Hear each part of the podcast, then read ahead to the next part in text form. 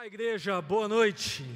Boa noite, você está bem? Espero que sim. Olhe para quem está do seu lado, diga a essa pessoa a graça e a paz do Senhor Jesus sobre a sua vida. Amém. Bom demais estarmos juntos aqui reunidos no nome de Jesus. Creio de verdade que o Senhor separou esse tempo aqui para que nós pudéssemos o adorar, conhecer mais a Ele e juntos, como igreja, manifestarmos o reino de Deus e darmos testemunho do Evangelho através da Santa Ceia, através da adoração e através da ministração da palavra. Quantos são felizes de estarem aqui essa noite? Glória a Deus. Quero cumprimentar quem está visitando a gente pela primeira vez, quem está na nossa casa pela primeira vez. Se você está aqui pela primeira vez, ergue uma das suas mãos bem alto e permaneça com a sua mão erguida, para que os nossos voluntários possam ir até você, entregar um presente nosso como igreja, para que você sinta-se acolhido e bem recebido aqui no nosso meio. Nosso desejo é que você seja abençoado, você e a sua casa aqui no nosso meio. Se também através da internet, do YouTube, das redes sociais, alguém está nos acompanhando pela primeira vez, eu também peço a gentileza para você se manifestar no chat dizendo é a minha primeira vez, para que também possamos te acolher e te receber no nosso meio. Enquanto isso, igreja, como uma manifestação de carinho e honra a esses irmãos, é uma salva de palmas para recebê-los.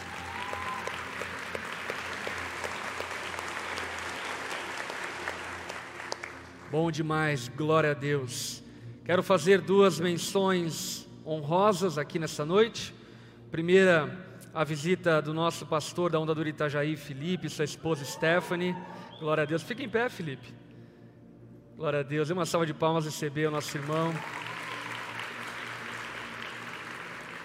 Pastor da Onda Dura Itajaí e também do Vitorino, que está aqui no nosso canto. Fica em pé, Vitorino. Pastor da nossa igreja em Blumenau, Onda Dura Blumenau. Dê uma salva de palmas. Glória a Deus, sempre é bom demais tê-los aqui conosco não tenho dúvida disso. Meus irmãos, quero deixar aqui dois avisos antes de irmos para a mensagem muito importante.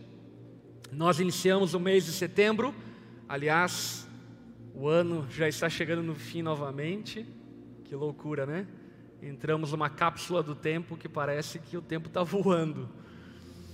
E chegamos em setembro. E setembro é um mês onde nós, como igreja, junto com muitas outras organizações, separamos o combate contra o suicídio. E dessa forma, fazemos todos os anos algumas ações para cooperar nessa ação contra o suicídio e trazendo sanidade mental, emocional, sobriedade, através de várias frentes que, como igreja, nós oferecemos. Nossa igreja tem um grupo incrível de irmãos que servem com o seu dom e o talento através da psicologia, onde, através do aconselhamento pastoral, nós encaminhamos esses irmãos para receberem o apoio devido psicológico e dessa forma trabalharmos a saúde mental e emocional daqueles que se achegam até nós. E agora, de forma especial, no mês de setembro, nós vamos ter dois encontros que essa equipe de psicólogos liderados pela auxiliar pastoral Cauane vai estar organizando e promovendo aqui na nossa igreja. No dia 17 do 9, nós vamos tratar e falar a respeito da depressão e do luto. É uma roda de conversa, uma troca de ideias e de informações para pessoas que estão passando por depressão ou estão atravessando a dor do luto e portanto eu encorajo você, se você está atravessando por isso, a estar aqui no dia 17 do 9. E também, obviamente, se você tiver algum colega no trabalho, familiar, enfim, convide-o para estar aqui, porque eu tenho certeza que vai ser proveitoso. Dia 17 do 9 às 20 horas, no espaço do Shift, ok? Segundo dia de encontro do Setembro Amarelo, vai ser a respeito da ansiedade, isso no dia 24 do 9, às 20 horas. Portanto, se você tem problemas com transtornos de ansiedade, você também é convidado a estar aqui para junto enfim, ser edificado, ministrado, e eu tenho certeza que você será ricamente abençoado. E também da mesma forma, se tiver amigos, familiares que precisam desse tipo de suporte, convide-os para estarem aqui gratuitamente no dia 17 e no dia 24 do mês de setembro. OK? Guardem essas datas aí e também as utilizem da forma melhor possível. Segundo aviso que eu gostaria de deixar é que, como eu falei na semana passada, nessa semana nós introduzimos um novo formato do familiarizando. Quantos aqui já passaram pelo familiarizando? Querendo servir da melhor forma possível a nossa igreja e desburocratizar e simplificar aquilo que fazemos como igreja, nós então decidimos fazer o familiarizando em duas etapas. Uma primeira etapa que é totalmente online. São quatro módulos de cinco aulas, seis aulas cada módulo, e ao fim então do primeiro da primeira etapa, nós encaminhamos para a segunda etapa, que é um encontro presencial, onde nós acolhemos todos aqueles que estão chegando na nossa igreja e que desejam se batizar ou estão sendo transferidos de outras igrejas e querem oficializar a sua membresia no nosso meio. Portanto, eu os encorajo a entrar no familiarizando e dessa forma oficializar a sua membresia e se integrar à nossa igreja de maneira real, radical e viver conosco aquilo que o Senhor tem feito no nosso meio. Aliás, vale a pena fazer uma menção para quem está nos acompanhando através da internet, que é a respeito da onda dura online. Já falei algumas vezes aqui durante o culto, e talvez alguns irmãos não tenham muita consciência disso, mas nós temos centenas de irmãos esparramados pelo Brasil e pelo mundo afora, que são pastoreados, cuidados por nós, através da Onda Dura Online, que é essa ferramenta que nós disponibilizamos de pastoreio e de cuidado, ainda que as pessoas estejam distantes de nós. Dessa forma, então, por exemplo, nessa semana agora, inicia o nosso grupo pequeno lá no Cazaquistão, através da Onda Dura Online. No Nova Zelândia, no Japão, na Inglaterra, em Portugal, um grupo enorme de irmãos em Braga, em Lisboa, em Porto, enfim, estão se reunindo. Então Deus tem aberto portas através dessa ferramenta e você também que nos acompanha online quer tornar-se parte da nossa igreja e se informar o que é Onda Dura Online, também indico você passar pelo Familiarizando. Essa e outras muitas informações estão no nosso aplicativo Onda Dura, na iOS Store e também na Play Store. Você pode baixar e lá tem informações como servir em ministério, como encontrar um grupo pequeno, como ter um aconselhamento pastoral, contato da secretaria, enfim, todas as informações mais importantes e públicas da nossa igreja, você vai encontrar lá nesse aplicativo, ok? Inclusive o link para você poder fazer a inscrição para o Familiarizando. Então, dada essa informação, também te encorajo a baixar o aplicativo e se você já está conosco há algum tempo, te encorajo a oficializar a sua membresia através do Familiarizando, que aliás é um curso maravilhoso. É bom demais. Quantos aqui passaram pelo Familiarizando e testificam disso? Enfim, são quatro módulos onde nós falamos profundamente acerca do que é o Evangelho, do que é a igreja, do que é ser membro de uma igreja, e falamos também a respeito da nossa igreja, para que você saiba onde você está pisando e dessa forma possa viver visceralmente igreja conosco. Amém? Dito isto, quero te convidar a abrir a tua Bíblia no Evangelho de Jesus, segundo Marcos, no capítulo 4. Entramos hoje no último capítulo que nós vamos abordar no tema A Chegada. Nós vamos ainda correr esse mês, mais duas semanas à frente, correndo em cima de Marcos e aprendendo através do Evangelho de Marcos, e logo depois, então, iniciamos uma nova série de mensagens, um novo tema, que mais à frente nós vamos informar os irmãos. E no capítulo 4, Jesus inaugura, pelo menos segundo a descrição de Marcos, o seu ensino através de parábolas, que é uma forma muito comum usada por Jesus para ensinar verdades acerca do reino de Deus. E essa parábola na qual nós vamos nos deter nessa noite é a parábola, digamos assim, fundamental, a mãe das parábolas, o fundamento das parábolas, porque a partir dessa parábola e desse entendimento é que todas as outras parábolas acerca do reino, que são descritas em Lucas e também nos evangelhos sinóticos, Mateus, Lucas, João também, algumas parábolas, todas essas parábolas vão ganhar sentido a partir dessa parábola que nessa noite eu e você vamos ouvir e sermos ministrados. O título da mensagem que eu quero compartilhar com os irmãos é como é o seu coração? Como é o seu coração? Pouco mais à frente você vai entender, e obviamente que essa mensagem ela tem a conotação de uma autoanálise, um autoexame, e eu não tenho dúvidas de que talvez nós vamos nos olhar no espelho nessa noite e percebermos algumas coisas que precisam ser alinhadas no nosso coração em relação a Deus e a Sua palavra. Para tal, quero convidar a igreja a acompanhar a leitura do texto de Marcos, no capítulo 4, a partir do verso 1. Preste atenção na leitura. Mais uma vez, Jesus começou a ensinar à beira do mar. Em pouco tempo, uma grande multidão se juntou ao seu redor. Então ele entrou num barco e sentou-se enquanto o povo ficou na praia. Ele os ensinou contando várias histórias na forma de parábolas, como esta. Ouçam, um lavrador saiu para semear. Enquanto espalhava sementes pelo campo, Algumas caíram à beira do caminho, e as aves vieram e as comeram.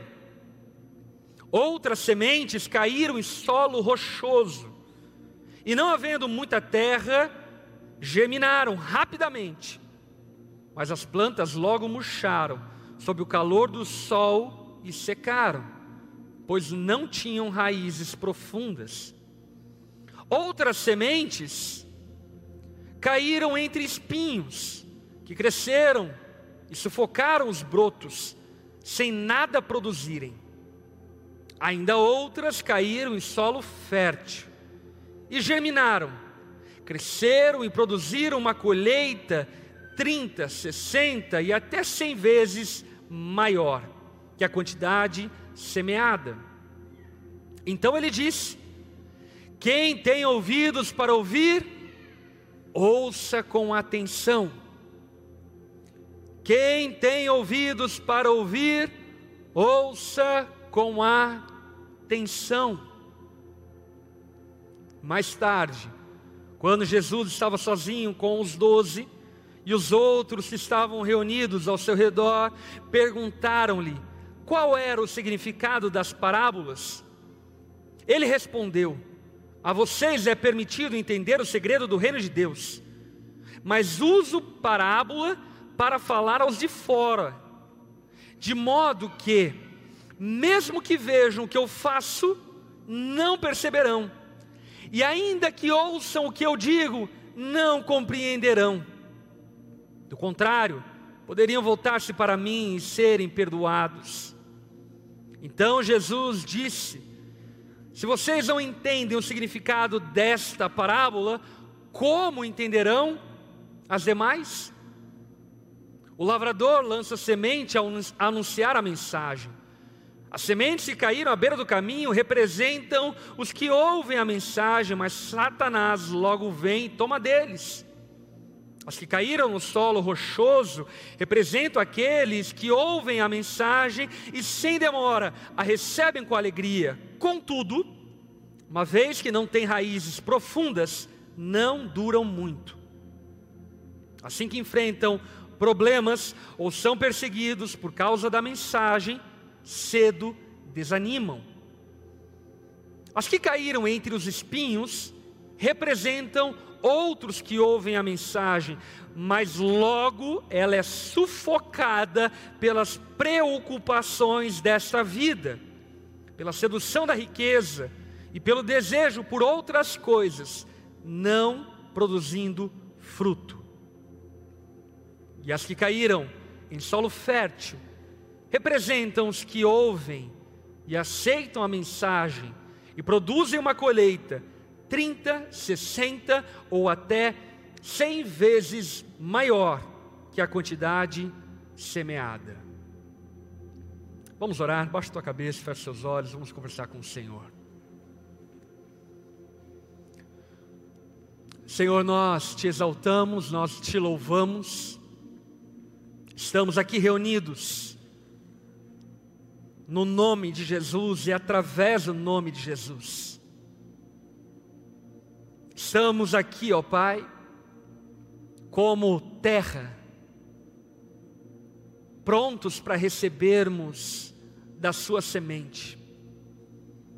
E nós clamamos a Ti, que o Senhor encontre em nós terra fértil, encontre em nós terreno fértil, para que aquilo que recebemos do Senhor possa germinar no tempo devido, na estação correta e dar fruto, muito fruto, para a glória do Senhor. Fala conosco, Espírito Santo de Deus. Nós carecemos e dependemos da tua iluminação.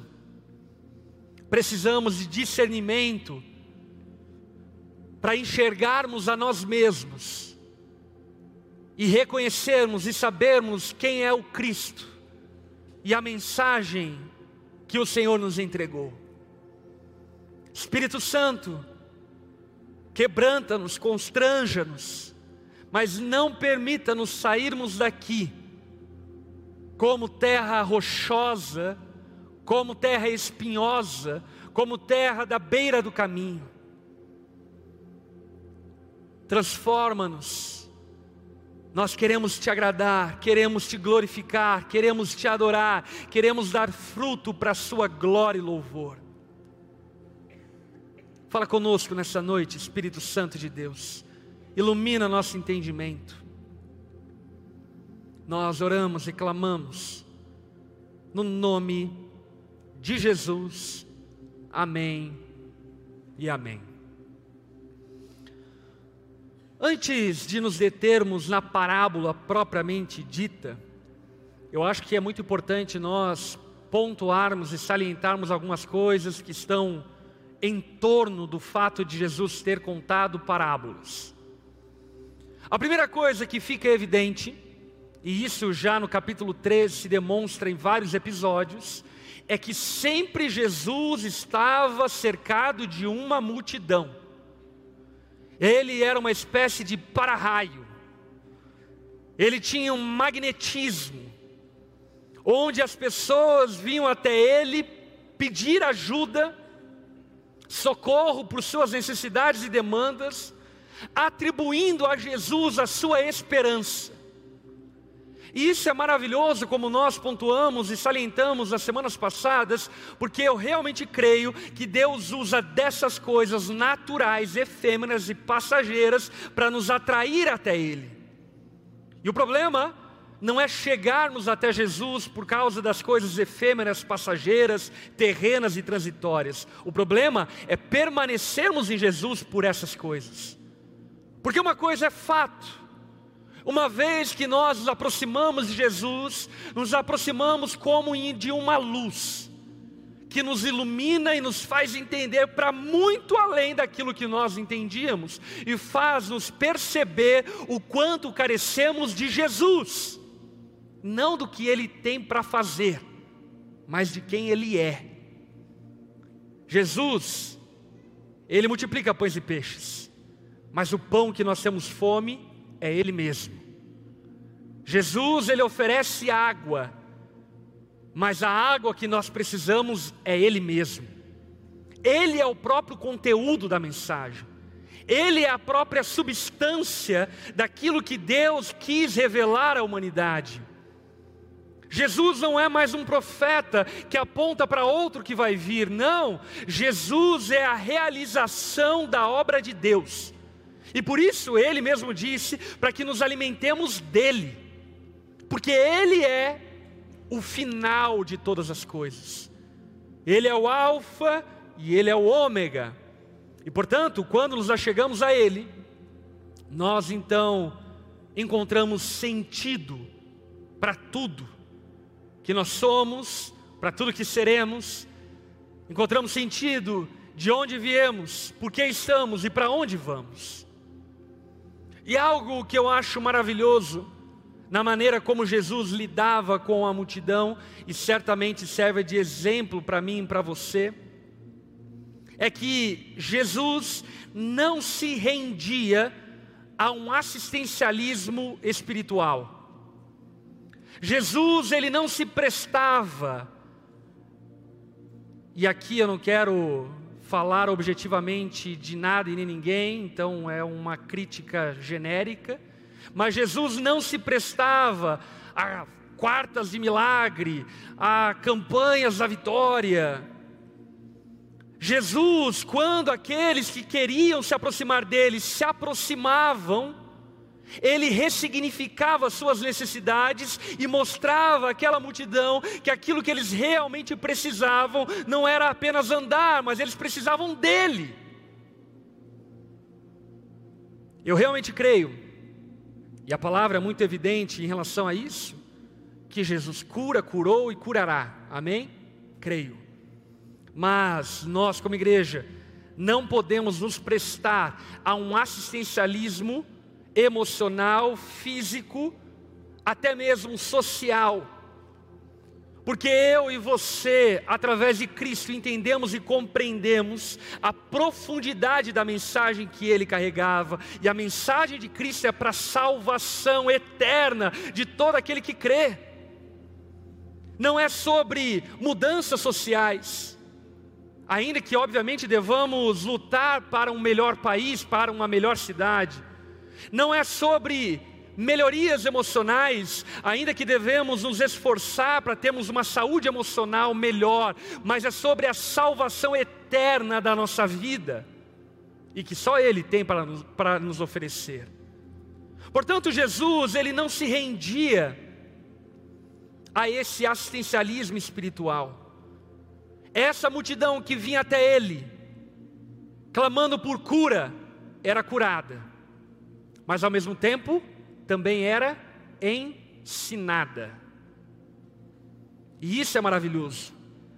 Esse ministério de duas asas de Jesus: cura, poder, sinais e maravilhas, mas ensino, instrução, revelação e libertação por meio da palavra.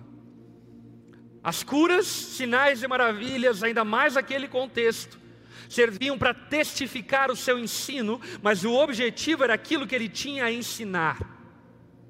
E portanto, como aquele paralítico que chegou até Jesus descendo do teto de uma casa, ansioso para andar, e quando Jesus o vê, Jesus diz a ele: Seus pecados estão perdoados, antes de o curar. Assim também Jesus faz com a multidão que se chega até ele. Chegamos até Ele com diversas demandas, e aquilo que Ele nos diz é: seus pecados são perdoados. Sabe o que é mais curioso?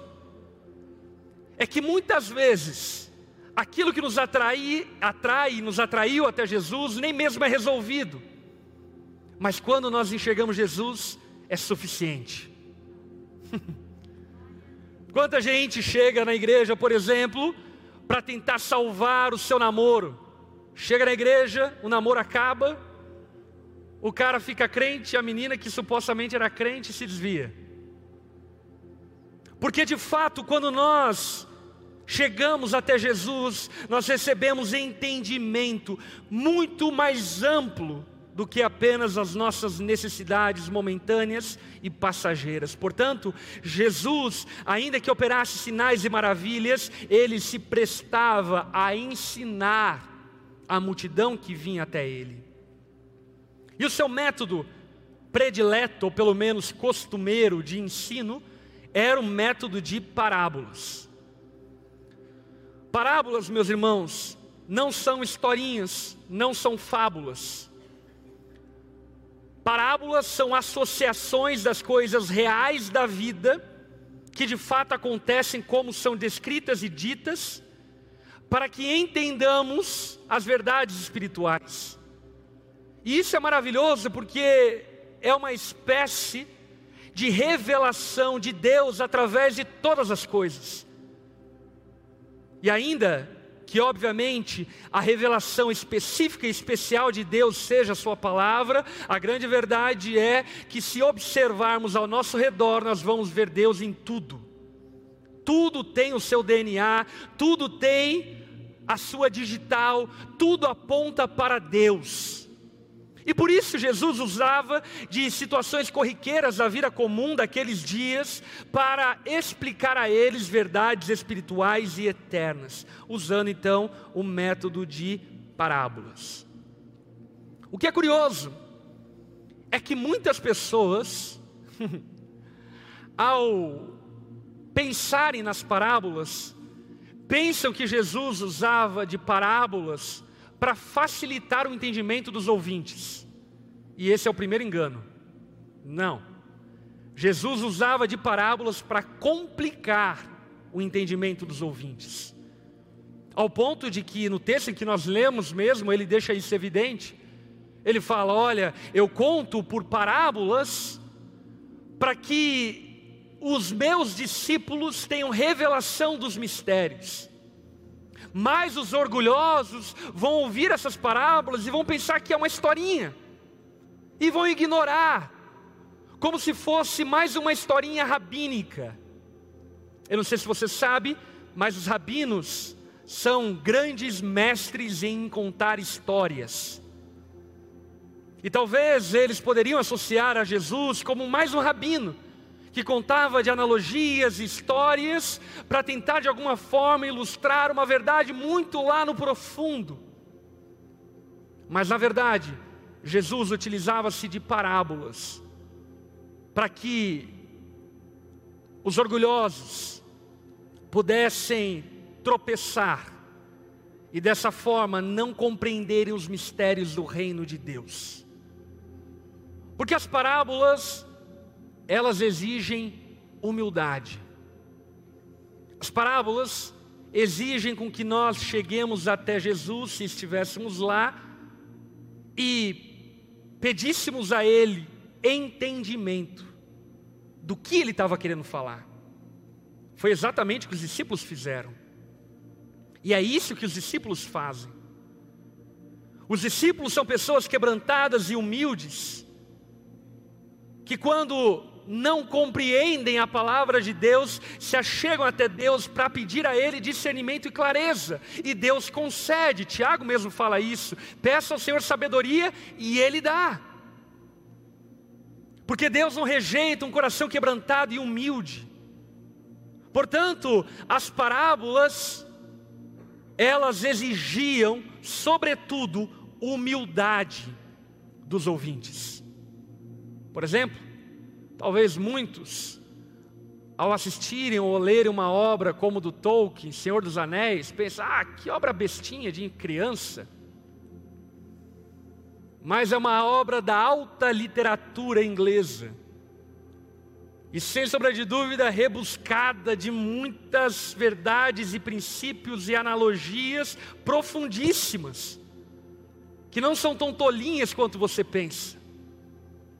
Ou, por exemplo, uma obra como do C.S. Lewis, As Crônicas de Nárnia. Quantos, quando lançaram as Crônicas de Nárnia em filme, assim por diante, associaram e pensavam que era um filme infantil? Meus irmãos, as Crônicas de Nárnia, ainda que obviamente seja muito saudável ver com seus filhos, elas são de um entendimento profundo e maduro para se compreender o que C.S. Lewis estava querendo transmitir através das crônicas de Nárnia.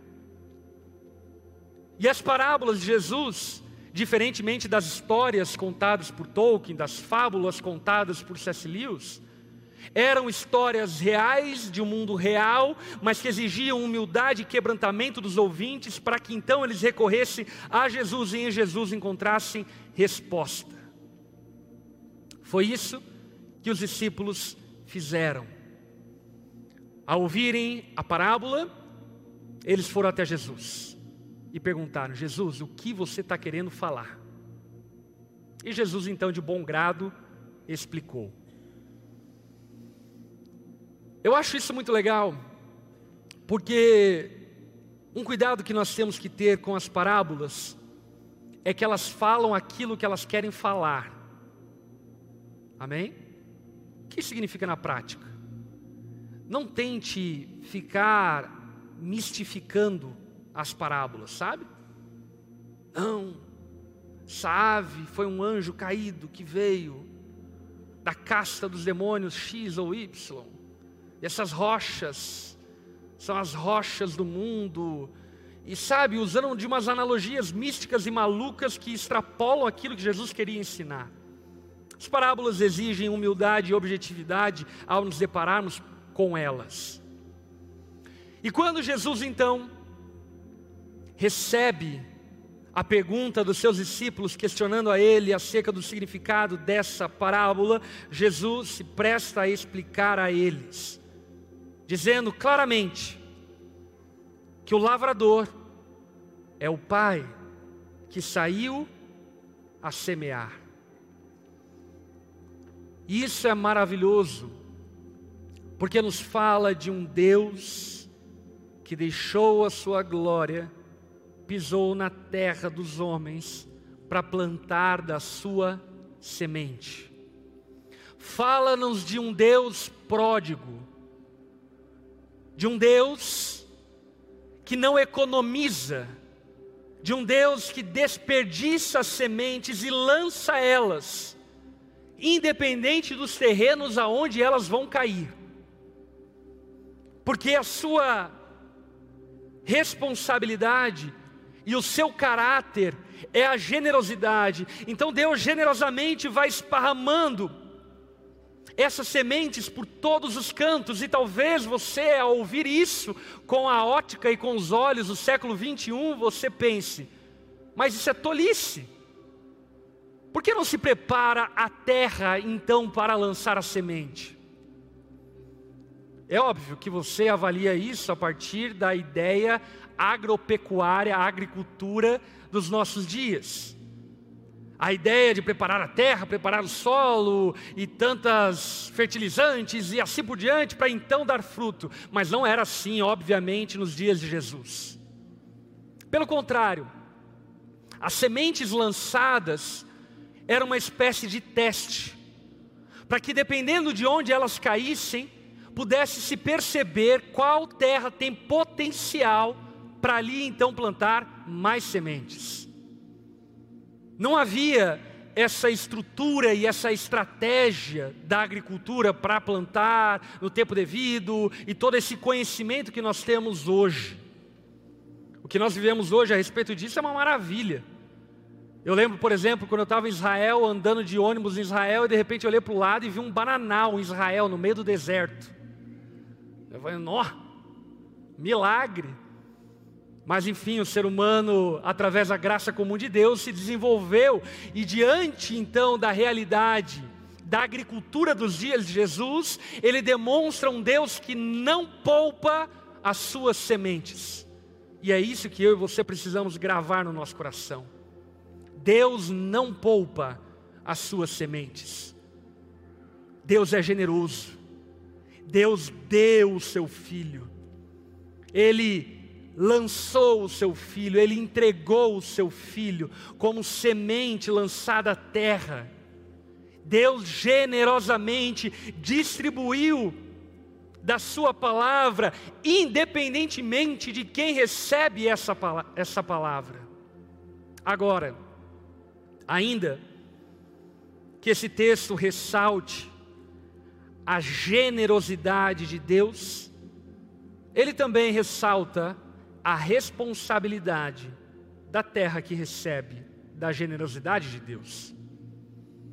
E ele ressalta a responsabilidade da terra que recebe dessa palavra, usando-se de quatro figuras, de quatro analogias. A primeira delas, a qual eu quero destacar, é a terra da beira do caminho, aquela que é pisoteada pelos homens, à beira do caminho, por onde os homens passam, Deus lança sementes à beira do caminho. E essa terra, que pode ser você, pode ser esse tipo de terra da beira do caminho, pisoteada e endurecida pelas pisadas dos homens que passam por você. E essa terra aponta para uma fé inconstante, para uma fé que não permanece, para uma fé que não dura, mas ainda assim, Jesus lança da sua semente sobre a terra da beira do caminho. Essas pessoas têm um coração duro e incapaz de compreender a palavra de Deus. Um coração endurecido, endurecido pela vida, endurecido pelas dores, endurecido por si próprio. Porque, aliás, Deus endurece os duros de coração, auto-endurecido, incapaz de compreender a profundidade dos seus problemas. É o tipo de gente que chega na igreja durante algum pouco de tempo e diz: Ah, os meus familiares precisam de Jesus, mas ele mesmo nunca reconheceu que precisa de salvação. Talvez porque não bebe, não fuma, não cheira. Mas no final das contas, todos pecaram e destituídos estão da glória de Deus pessoas endurecidas, incapazes de compreender o seu estado e a sua necessidade de salvação. Eles escutam o sermão, mas não ouvem. Cantam músicas, mas não adoram. Vão à igreja, mas não são a igreja. Porque são pessoas endurecidas, impenetráveis, cheias de opinião própria. Pessoas que não são abertas para as verdades eternas do reino de Deus e que têm implicações profundas na vida daqueles que recebem da palavra de Deus. Aponta para um coração que é pisado por muitas pessoas, um coração que não é pastoreável, um coração que ouve muitas vozes, um coração tão duro que se torna tão superficial que é arrastado por um lado para o outro, e Satanás facilmente tira sementes que aparentemente germinariam, porque elas não conseguem penetrar na, no coração e na terra dessas pessoas.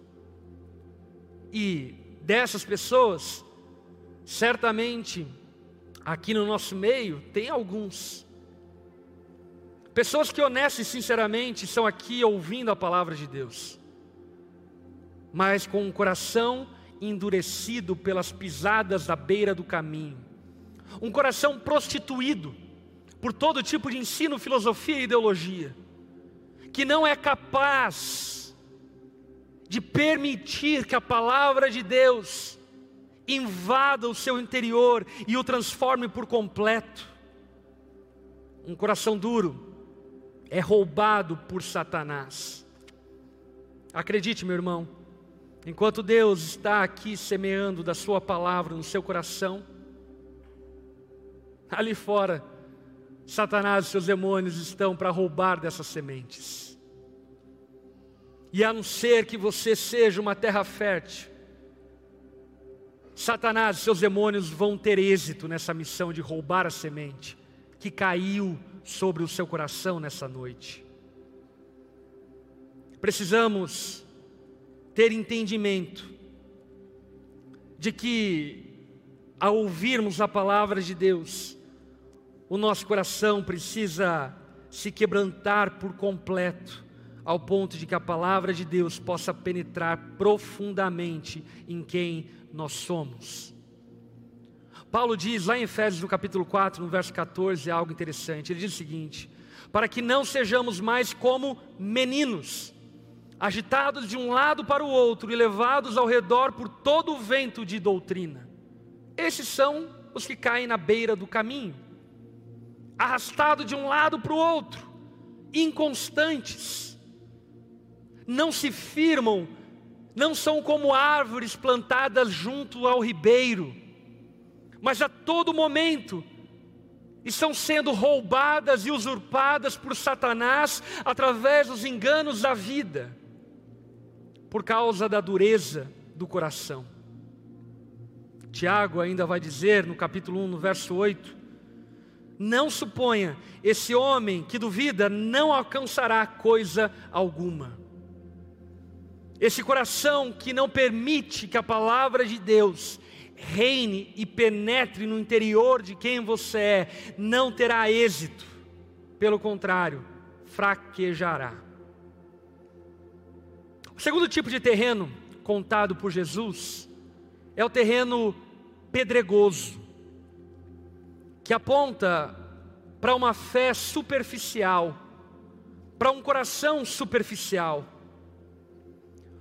Um coração que em muitos momentos é atraído apenas por sentimentos e emoções. E como diria o célebre Charles Spurgeon, os convertidos que nascem emocionados morrem quando a emoção acaba. Nada contra as emoções, eu amo sentir emoções, amém? É maravilhoso chorar. Hoje eu estava assistindo This Is Us com a Lari de tarde e a gente chorou pra caramba. É maravilhoso chorar.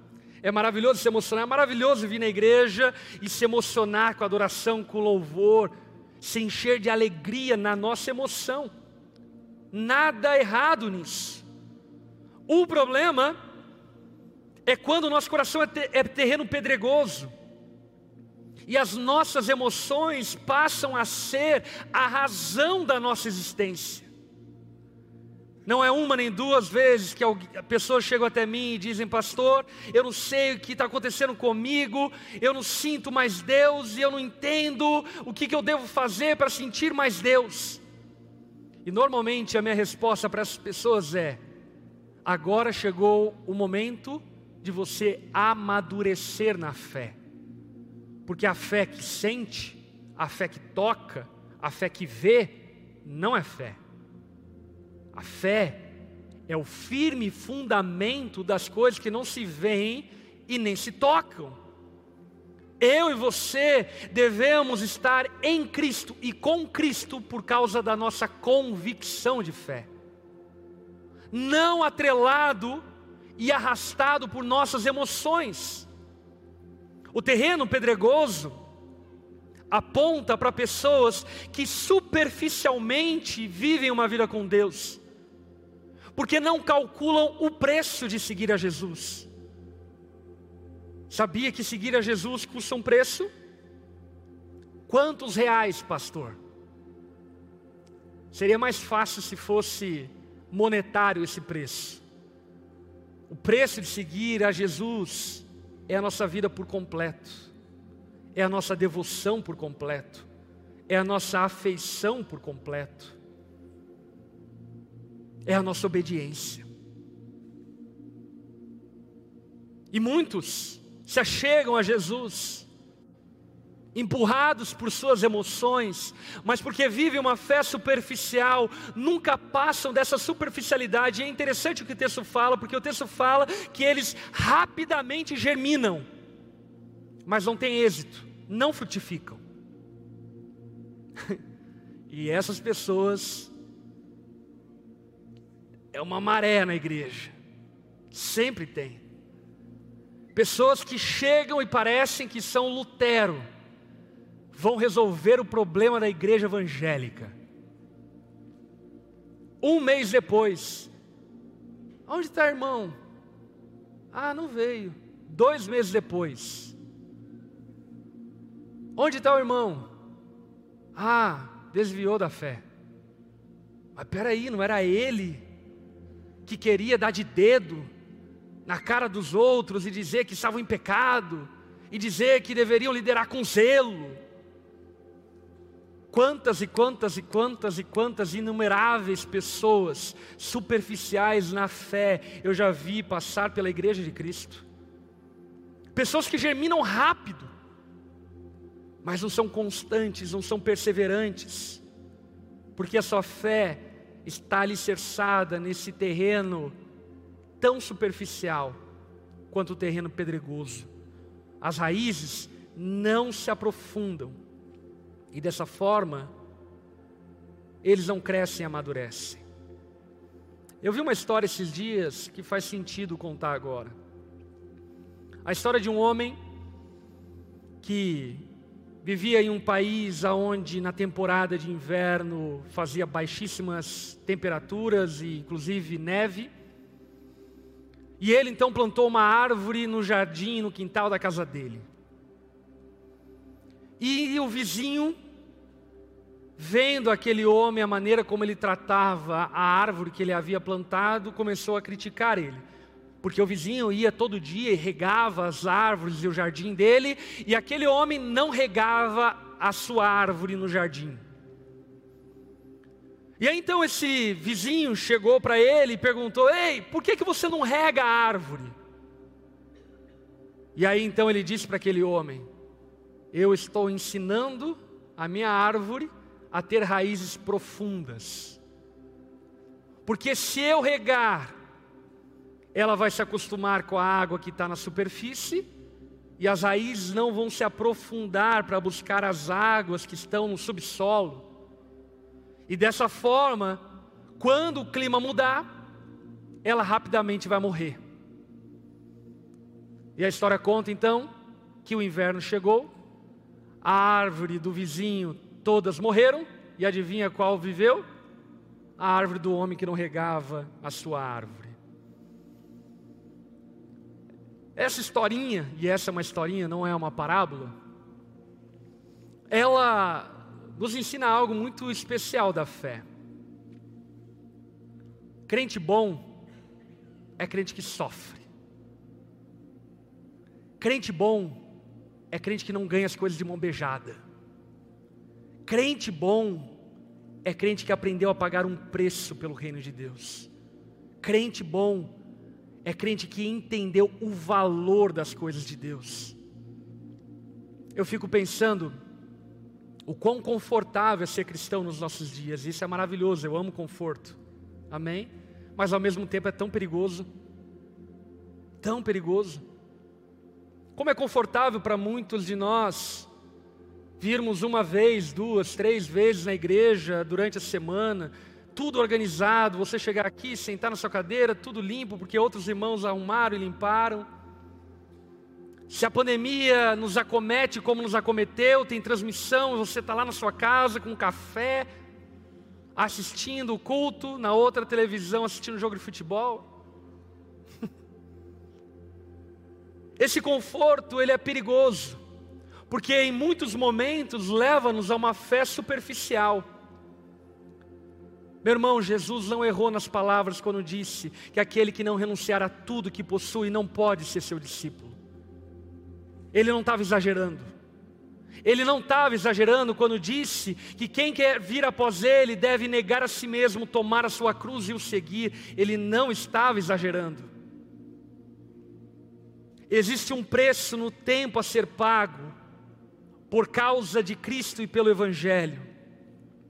E pessoas com o coração pedregoso são superficiais e não dispostas a viverem o reino de Deus nas suas mais diversas áreas e manifestações. O terceiro terreno, ou o terceiro coração, é o coração espinhoso, que a gente poderia também chamar de corações ocupados. É a famosa fé secular gente tão envolvida com as coisas do mundo E quando eu digo com as coisas do mundo, não estou falando necessariamente no sentido pecaminoso das coisas do mundo, mas em muitos momentos das coisas boas do mundo, das bênçãos, dos privilégios, daquilo que Deus nos dá.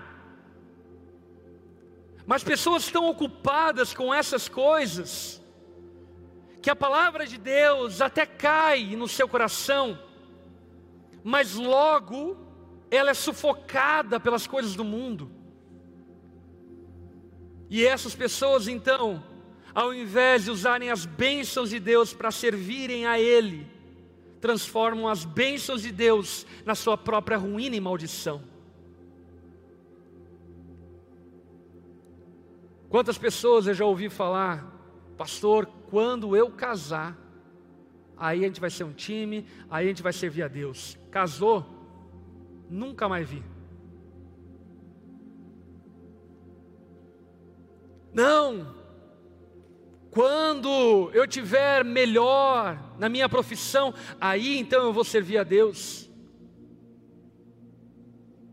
Quantos irmãos eu já vi, por exemplo, dizendo, pastor, eu estou prestes a comprar uma casa, ore junto comigo para que Deus possa me abençoar com essa bênção material. E, gente, ter uma casa é maravilhoso, amém?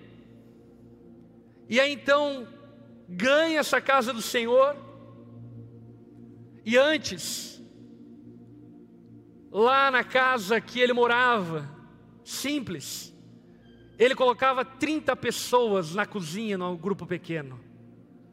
Aí agora comprou uma casa mais chique, um sofá de 10 mil reais, de 20 mil reais.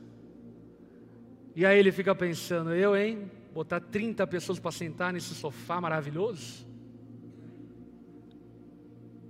É melhor de fazer outro lugar. Você está entendendo? Terreno espinhoso aponta para pessoas apaixonadas pelas coisas do mundo. E não pelas coisas ruins necessariamente ditas, pelas coisas boas. Um coração ocupado que está tentando várias coisas ao mesmo tempo. Meu irmão, deixa eu lhe falar algo duro, mas bíblico e verdadeiro. Ou Jesus é tudo na sua vida, ou ele não é nada. Ou Jesus é tudo na sua vida, ou ele não é nada. Não tem como viver com Jesus parcialmente. Jesus não pode ser mais um investimento do seu wallet. Jesus precisa ser tudo a sua razão, o seu motivo. Porque certamente, se não for, em algum momento você será sufocado. E quando sufocado, aquilo que Deus começou na sua vida não prosperará, mas pelo contrário, murchará e não dará fruto. Um coração espioso é um coração enganado pela falsa religião. Um coração enganado com a ideia de que é possível ser meio cristão. E normalmente o que as pessoas dizem é: eu quero ser crente, mas não quero ser fanático. E de fato, você não precisa ser um religioso louco que abraça tradições humanas, mas você precisa ser um discípulo destemido que ama ao Senhor acima de todas as coisas são coisas diferentes uma da outra. Porque não existe parcialidade na vida com Deus. E todos aqueles que desejam viver parcialmente na vida com Deus são sufocados. Eu digo isso porque tantas pessoas, por exemplo, amando o dinheiro, se sufocaram ao longo da vida se entregaram a paixões, se entregaram a coisas vergonhosas, por amor ao dinheiro abriram mão daquilo que é mais precioso,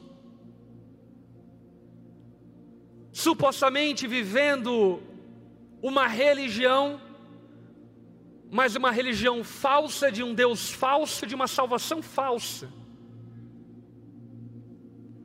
Ou Jesus é tudo, ou ele não é nada na sua vida.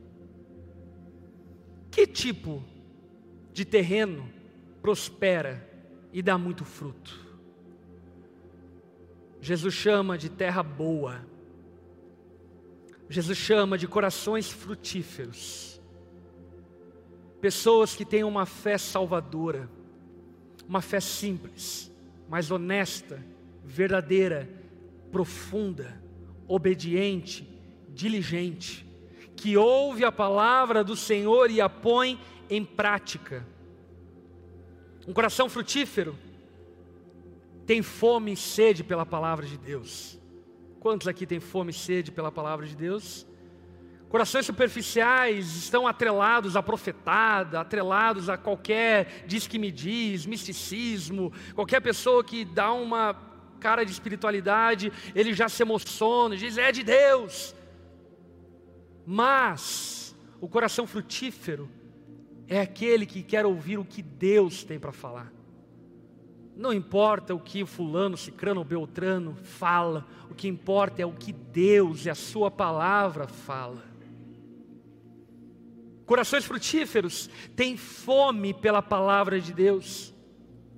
E por terem fome da palavra de Deus, a recebem em fartura, e a recebendo em fartura, germinam e dão muito fruto. Um coração frutífero persevera, não desiste, continua, porque crê que aquele que começou a boa obra há de completá-la. Deus não é homem nem filho de homem para que minta ou se arrependa daquilo que disse. Eu amo a galeria dos heróis da fé de Hebreus capítulo 11, porque além de eu me sentir um pouco melhor por ver tanta gente ruim na galeria dos heróis da fé, é maravilhoso a forma como o capítulo se encerra dizendo: Deus tinha algo melhor para eles. Eles não receberam aquilo que esperavam em vida, porque Deus tinha algo melhor preparado para eles. Ei, Deus tem algo melhor preparado para todos aqueles que creem nele e vivem uma fé genuína, consagrada, entregue ao Senhor. Meus irmãos, existe recompensa, existe galardão para aqueles que dedicam a sua vida ao Senhor. Jesus é muito enfático em dizer que aquele que tentar salvar a sua vida, a perderá. Mas quem perder a sua vida pela causa de Cristo e pela causa do Evangelho, este a salvará.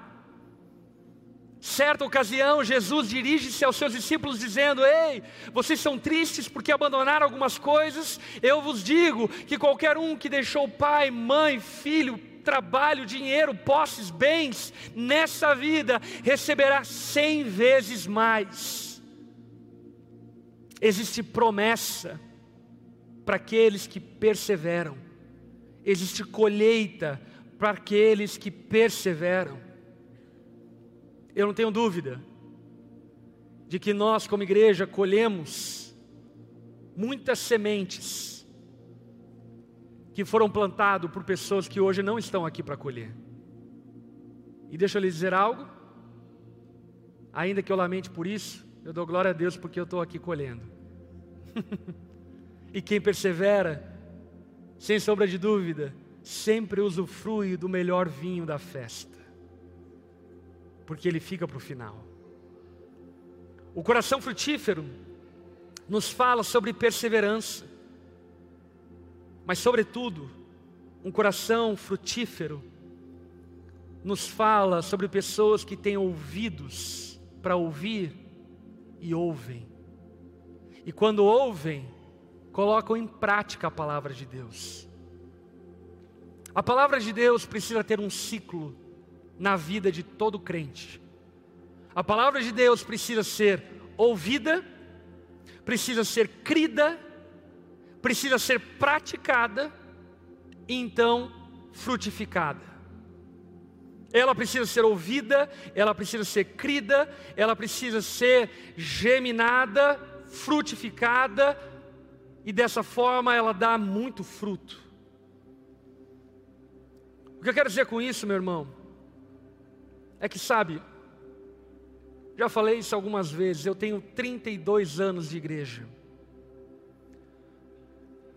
Eu já me cansei de ouvir e ver tantos irmãos que são há 5, 7, 8, 10 anos na igreja e não ousam praticar aquilo que a palavra ensina. Esses dias atrás eu estava conversando com um novo convertido que chegou até mim e falou: Pastor, eu ouvi a respeito das ofertas na igreja e eu queria entender como que é isso, porque eu quero obedecer a palavra de Deus. E aí eu expliquei, fiz ele entender o que era o dízimo no Antigo Testamento, o que isso se aplica no Novo Testamento, e ele disse: Entendi, mês que vem eu começo a dar meu dízimo. Eu falei: É só isso? É, não, é só isso. Amém, glória a Deus. Eu digo isso porque eu fico assustado com um crente de 10 anos que ainda tem dificuldade de ofertar na igreja. Eu fico assustado com gente que caminha tanto tempo com Deus e ainda tropeça em coisas tão bobas, tão pequenas, tão tolas, coisas infantis na fé.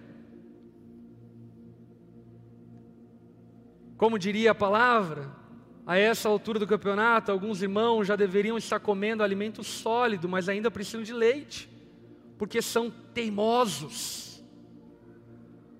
Olha para quem está ao teu lado, diga para essa pessoa: pare de ser teimosa no nome de Jesus.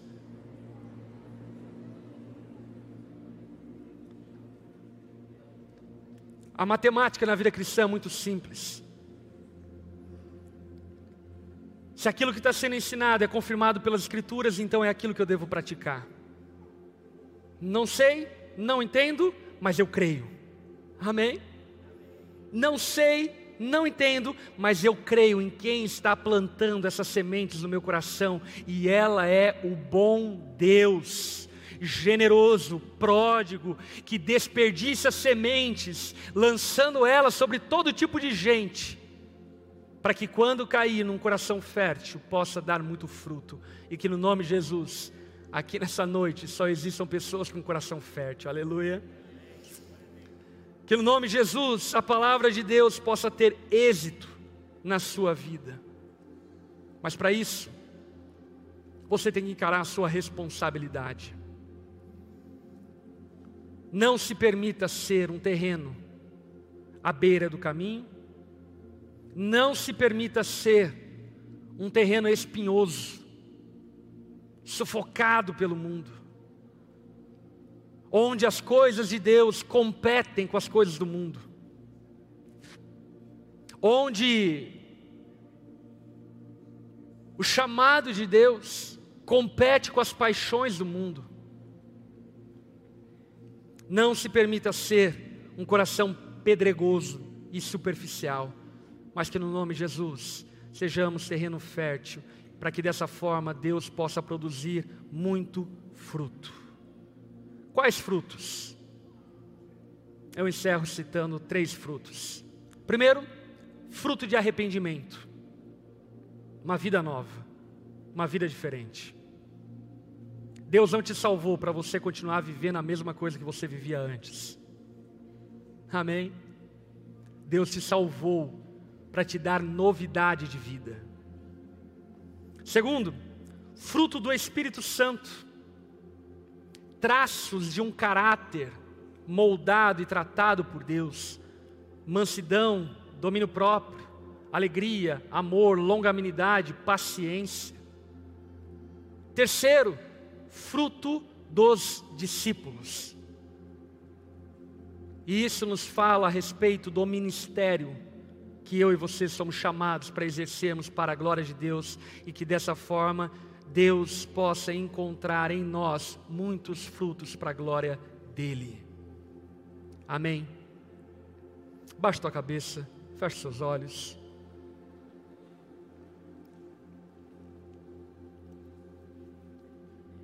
Talvez você veja aqui essa noite, talvez você está acompanhando de casa. E você se reconhece como terreno pedregoso, como terreno espinhoso, como terreno à beira do caminho. E eu quero dizer a você que só o fato de você se reconhecer é porque o teu terreno já está começando a ser lapidado por Deus. Só o fato de você perceber o quão superficial, o quão dividido, o quão volúvel e solúvel é a sua fé, já testifica que Deus está fazendo algo no seu coração. E nessa noite, eu creio que, como nós ouvimos essa parábola, Deus está semeando nesse lugar. Deus está chamando pessoas para uma vida com Ele. Deus está chamando pessoas para a salvação. Deus está chamando pessoas para a vida eterna. Deus está lançando sementes que darão frutos para toda a eternidade. Se nessa noite você aqui reconhece que não tem caminhado com Jesus, reconhece que não tem vivido uma vida com Ele, mas existe um desejo ardente no seu coração de ter uma vida com Deus, de viver com Ele, de experimentar e usufruir o fruto das promessas de Deus. Se você é essa pessoa, que até então tem vivido uma vida dispersa do Senhor, mas nessa noite você anseia se aproximar de Jesus, eu creio que é o Senhor te chamando para frutificação e preparando o seu coração para tudo aquilo que Ele ainda há de fazer. Se você é essa pessoa de cabeça baixa, olhos fechados, se você é essa pessoa e hoje você quer se aproximar de Jesus, onde você está? Eu quero te convidar a repetir uma oração comigo, se entregando e se rendendo a Jesus. Diga assim a Ele: Senhor Jesus, eu reconheço que tenho sido indiferente à Sua palavra até aqui, mas eu percebo o quanto eu preciso dessa semente que é o Senhor. E nessa noite, diante da Sua palavra, eu não quero mais ser teimoso, eu me rendo a Ti, Jesus. Transforma a minha vida e faça Sua vontade na minha vida. Trabalha no terreno do meu coração e o torna frutífero para a glória do Senhor. Eu preciso de Ti, Jesus, e eu reconheço que só Tu é o Salvador, aquele que pode me salvar. Tenha misericórdia de mim. Eu oro dessa forma, em nome de Jesus. Amém e amém.